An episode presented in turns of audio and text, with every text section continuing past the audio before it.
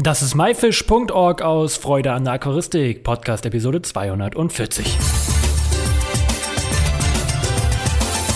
Hey zusammen, mein Name ist Lukas Müller und danke, dass du dir wieder Zeit genommen hast, mir und meinem Gast zuzuhören. In der heutigen Episode geht es um den Montezuma-Zwergflusskrebs und darüber möchte uns heute Aaron was erzählen. Hallo Aaron! Hallo, guten Tag. Ich freue mich, dass ich wieder da sein, oder dabei sein kann. Ah, ich freue mich natürlich auch. Du besitzt diese Krebse selber, richtig? Ähm, genau, ja, ich besitze seit einem guten Dreivierteljahr besitze ich ähm, einige, ähm, einige Tiere und mittlerweile auch einige Nachzuchten. Und warum glaubst du, dass du was über die Tiere weißt und dass du der Experte dafür bist?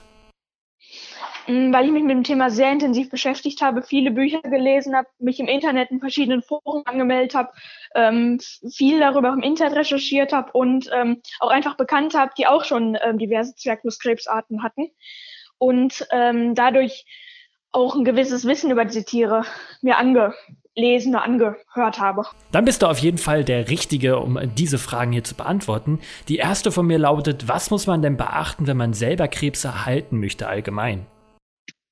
Also ich glaube, beachten sollte man besonders, dass man Krebs jetzt nicht unbedingt äh, in ge großen Gesellschaftsaquarien halten sollte, sondern eher in kleinen Artaquarien mit eventuell einem kleinen äh, Nebenfischbesatz, wie ähm, zum Beispiel äh, kleinen Lebendgebärenden, die auch ein bisschen flinker sind und nicht so schnell als Futter von Krebsen enden.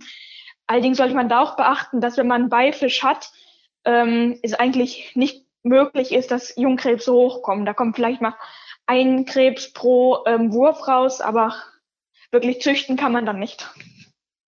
Okay. Und wie groß sollte so ein Krebsaquarium sein und wie sollte man das am besten einrichten? Also so ein Krebsaquarium sollte jedenfalls laut Mindestangaben so mindestens 20 Liter fassen. Ich würde es aber eher so ab 54 Litern empfehlen, weil man da die Krebse einfach, äh, weil da einfach besser zur Geltung kommen und man auch einiges an Nachwuchs äh, mit dem Becken pflegen kann. Genau, also wichtig fürs Becken wäre auf jeden Fall, dass es gut strukturiert ist, also auch viele Abgrenzungen in Form von Hölzern, Steinen, Pflanzen, damit ähm, sich einfach, damit die Krebse auch Reviere bilden können und ähm, und sich auch mal aus dem Weg gehen können einfach und genau, was auch noch wichtig wäre, dass man viel Moos oder feinfriedrige Pflanzen im Becken hat, damit sich die Jungtiere auch verstecken können und nicht ähm, ihren Eltern oder anderen Krebsen ausgesetzt sind, die sie dann gegebenenfalls auch fressen.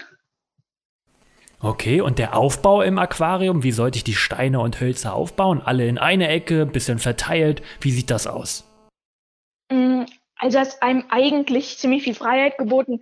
Eigentlich ist nur wichtig, dass die Krebs sich verstecken können. Im Prinzip könnte man auch äh, nur in einer Ecke äh, Wurzel- oder Steinaufbauten machen. Ich würde es aber empfehlen, dass man das gesamte Becken, vielleicht eine große Wurzel im Becken und ein paar kleine Steine verteilt, ein paar Pflanzen. Also im Prinzip ähm, wie ein normales Becken eingerichtet. Okay, und welchen Bodengrund nimmt man da? Nimmt man da Sand, Kies oder nur Steine? Ähm, also, also man könnte theoretisch jeden Bodengrund nehmen. Ich würde aber aufgrund der Farbe einfach dunklen, ähm, dunklen Naturkies empfehlen, weil der äh, erstens schön aussieht und äh, ja, die Krebse kommen einfach gut zur Geltung. Was auch gehen würde, wäre ähm, ähm, wäre Sand. Sand würde auch gehen. Allerdings ist da wieder die Gefahr bei vielen Pflanzen, dass sie ja vielleicht nicht so gut drin wachsen. Und ähm, genau deswegen würde ich eher Kies nehmen. Okay, und nochmal eine allgemeine Frage. Benötigt man eine bestimmte Strömung? Das, sie heißen ja Flusskrebse. Mm, also stimmt, die heißen Flusskrebse, aber das, ähm, mit, das Biotop, in dem die leben, ist nicht unbedingt ein Fluss. Meistens leben die in kleinen Rinnsalen wie Entwässerungsgräben von ähm, Feldern in Mexiko. Und ähm, genau, da ist kaum eine Strömung. Teilweise kommen diese Tiere, soweit ich weiß, sogar in Seen vor. Deswegen kann man das Becken auch komplett ohne eine Strömung, zum Beispiel nur mit einem Luftheber betreiben. Und dieser Montezuma-Zwergflusskrebs, der hat es dir so richtig angetan? Oder hast du noch weitere Krebsarten? Äh, nee, das ist aktuell mein einziger Krebsart, weil ich den Krebs einfach am spannendsten finde. Ähm, weil erstens ist er einer der friedlichsten Krebse und ähm, ich finde es auch einfach interessant, dass man viele Tiere in einem Becken halten kann. Natürlich kein Überbesatz, aber in so 54 Liter Becken sollte sechs, sieben Tiere ähm, artgerecht pflegen können. Außerdem wird dieser Krebs relativ groß. Internet steht zwar viel von drei bis dreieinhalb Zentimetern, meine werden ab sieben Zentimeter teilweise. Also es kann schon ein größerer Krebs werden, mit Scheren gerechnet. Aber 7 cm hört sich dann doch ganz schön groß an für 54 Liter. Also, ähm, ja, also 7 cm ist jetzt mit den Scheren gerechnet. Ohne Scheren hat der, glaube ich, ähm, 4,5 bis 5. Also ist wie ein, ist im Prinzip ein bisschen größer als ein CPO. Okay. Du hast die auch schon selber nachgezüchtet. Wie sieht es denn mit der genau. Vermehrung aus? Ist das einfach? Wie erziele ich, das, dass ich überhaupt einen Junge habe, also nachzuchten? Mm, also ich würde sagen, das Wichtigste ist erstmal, dass man, äh, dass die Krebse sich ähm, wohlfühlen im Becken, also dass man nicht so einen starken Fischbesatz hat, zum Beispiel keine äh, Buntbarsche, die die ähm, Tiere ständig jagen würden oder ähm, ärgern würden. Ähm, genau, dann würde ich sagen, es ist auch noch was Wichtiges, dass man viel Frischwasser hat, also jede Woche einen Wasserwechsel von 20 bis 30 Prozent. Und das Wasser auch ruhig etwas kühler, also zwei, drei Grad kühler sollte man das machen beim kleineren Wasserwechsel, weil diese kühlere Temperatur die Tiere einfach nochmal zur Vermehrung anregt. Genau, also an sich die Zucht ist, wie gesagt, relativ einfach. Genau. Also wenn, wenn man dann die Parameter alle einhält, bekommen die Krebs nach der Paarung auch relativ schnell ähm, schwarze Eier unterm Bauch. Das sind meistens 40 bis 60 Eier, welche dann auch so nach vier Wochen schlüpfen. Und die Jungtiere bleiben dann aber auch noch, ich glaube, zwei Wochen unterm Bauch. Und genau, wenn das Muttertier die Jungtiere dann entlassen hat, ähm, kann man diese dann natürlich auch im Becken aufziehen oder man stellt sich ein separates Becken hin, um möglichst viele Jungtiere groß zu kriegen. Und du hast jetzt schon viele Nachzuchten damit erzielt? Äh, ja, also ich habe den ersten Wurf der Tiere, ähm, was mich sehr gewundert hat, weil normalerweise oder oft verpilzen die ersten ein bis drei Gelege, was bei mir nicht so war. Und jetzt habe ich aus dem ersten Wurf habe ich ähm, 44 Jungtiere bekommen, die auch alle groß geworden sind und die ich letztens auch äh, abgegeben habe. Ah, das wäre, das wäre auch meine nächste Frage gewesen. Was macht man denn mit dem ganzen Nachwuchs? Du hast jetzt gesagt, die kann man abgeben. Ähm, findet man denn da immer einen Abnehmer? Mm, also ich würde sagen, man findet nicht so gut Abnehmer wie zum Beispiel beim CPO, weil der für viele einfach farblich auch ansprechender ist. Und ähm, ja, also man muss schon ein bisschen rumtelefonieren, wenn man den Händler abgeben möchte. Ähm, genau, ansonsten auf Börsen habe ich ihn jetzt auch schon angeboten und da ähm, hat der, waren viele auch sehr interessiert und viele haben ihn auch mitgenommen für ähm, Becken, die sie vielleicht neu eingerichtet haben oder wenn sie ihn einfach noch für ihr Guppi-Aquarium ein bisschen was für den Boden haben wollten. Kann man denn diese Krebsart vergesellschaften mit Fischen, Garnelen oder auch anderen Krebsen? Mm, mit anderen Krebsen würde ich es nicht machen. Also es gibt ja ähm, viele auch größere Großkrebse, sie ein Zwergflusskrebs. Und da gibt es zum Beispiel die Cherax-Krebse.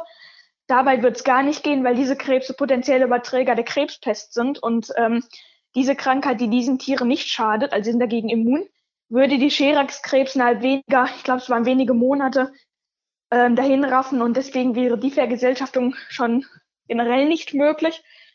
Und eine Vergesellschaftung mit Fischen ist machbar. Zum Beispiel hatte ich die mit einer Wildentlerform, hatte ich die zusammengehalten. Für eine gewisse Zeit allerdings habe ich die dann auch wieder getrennt, weil überhaupt keine Jungtiere mehr hochgekommen sind. Von sowohl den Entlern auch als auch von den äh, Krebsen. Okay, also empfiehlst du eher so eine Art Aquarium, statt diese Krebse zu vergesellschaften? Oder wie ist so deine Meinung dazu? Generell ja, also möchte man Nachwuchs erzielen, auf jeden Fall. Ein bisschen ausgenommen davon sind Zwerggarnelen. Ich habe nämlich in dem Becken zwei verschiedene Zwerggarnelenarten noch. Nämlich einmal die Sulawesi Inlandsgarnele, von der ich letztens ein paar äh, Tiere bekommen habe. Und ein paar Blue Jelly Garnelen, welche sich da auch mittlerweile äh, arg vermehren. Genau, das ist muss man sagen, ab und an kann schon mal sein, dass eine Zwerggarnele oder ein Jungtier gefressen wird. Allerdings ähm, ist die Vergesellschaftung schon eher machbar als bei Fischen. Okay, das hört sich auf jeden Fall sehr spannend an bei dir. Hast du denn noch vor, weitere Krebsarten bei dir zu halten oder auch zu züchten? Hast du da irgendwelche Vorstellungen? Ähm, also erstmal nicht. Erstmal möchte ich diese hier noch weiter vermehren und eventuell dann auch noch in ein größeres Becken setzen. Und genau, also es gäbe bestimmt noch Krebse, die mich interessieren würden, aber ähm, aktuell habe ich da jetzt erstmal, ist noch nichts in Planung. Hast du denn noch Tipps für unsere Zuhörer, die du dir auf den Weg geben möchtest, die auch vielleicht erfolgreich Krebse züchten möchten?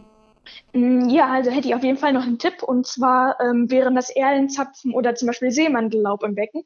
Weil Seemandellaub oder auch Eichenlaub wird nicht nur gefressen, sondern bringt natürlich auch Huminstoffe ins Wasser welche auch bei der Zucht helfen, da ähm, diese Huminstoffe das Wasser leicht ansäuern und damit einer Verpilzung der Eier vorbeugen. Aaron, vielen Dank für deine zahlreichen Antworten. Ich wünsche dir noch weiter viel Erfolg mit der Krebszucht von Zwergflusskrebsen und vielleicht hören wir uns ja irgendwann mal wieder. Vielen Dank.